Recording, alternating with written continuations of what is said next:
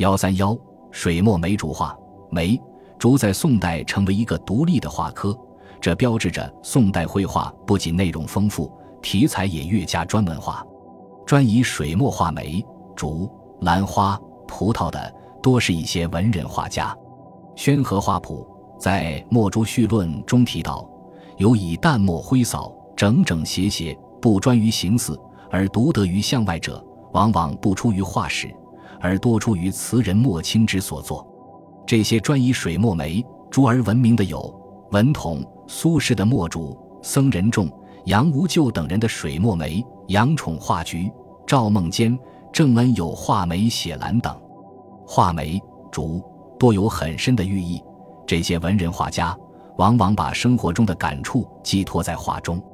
文统一生喜爱竹，认为竹如我，我如竹，说得至岁茂而不骄。不得志萃极而不辱，群居不已，独立不惧，这实在是他人格的象征。他画竹的最大成功之处在于成竹在胸。苏轼对画情有独钟，诗画本一律，天工与清新。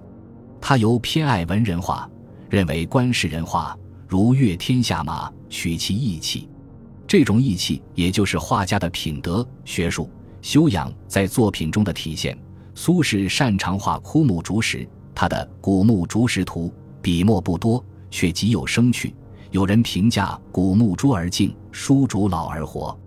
杨无咎之画梅，使宋代画梅成就得到最大程度的发挥。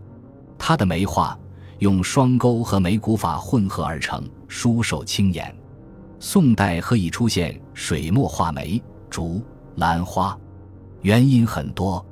首先之一点在于，北宋中叶以后，阶级矛盾和民族矛盾激化，上层建筑的各个领域出现了变革的要求，文人画的兴起就是这种社会变革思潮的产物。其次，宋代的士大夫文人很关心社会实际，他们往往通过诗文来表达自己的政治观点和借景抒情，水墨写意画正好适应了他们的这一要求，因此得以迅速发展。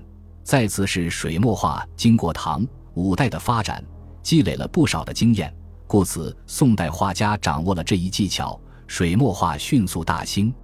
水墨梅竹画的大兴，说明宋代画坛的多样性和宋代绘画的杰出成就。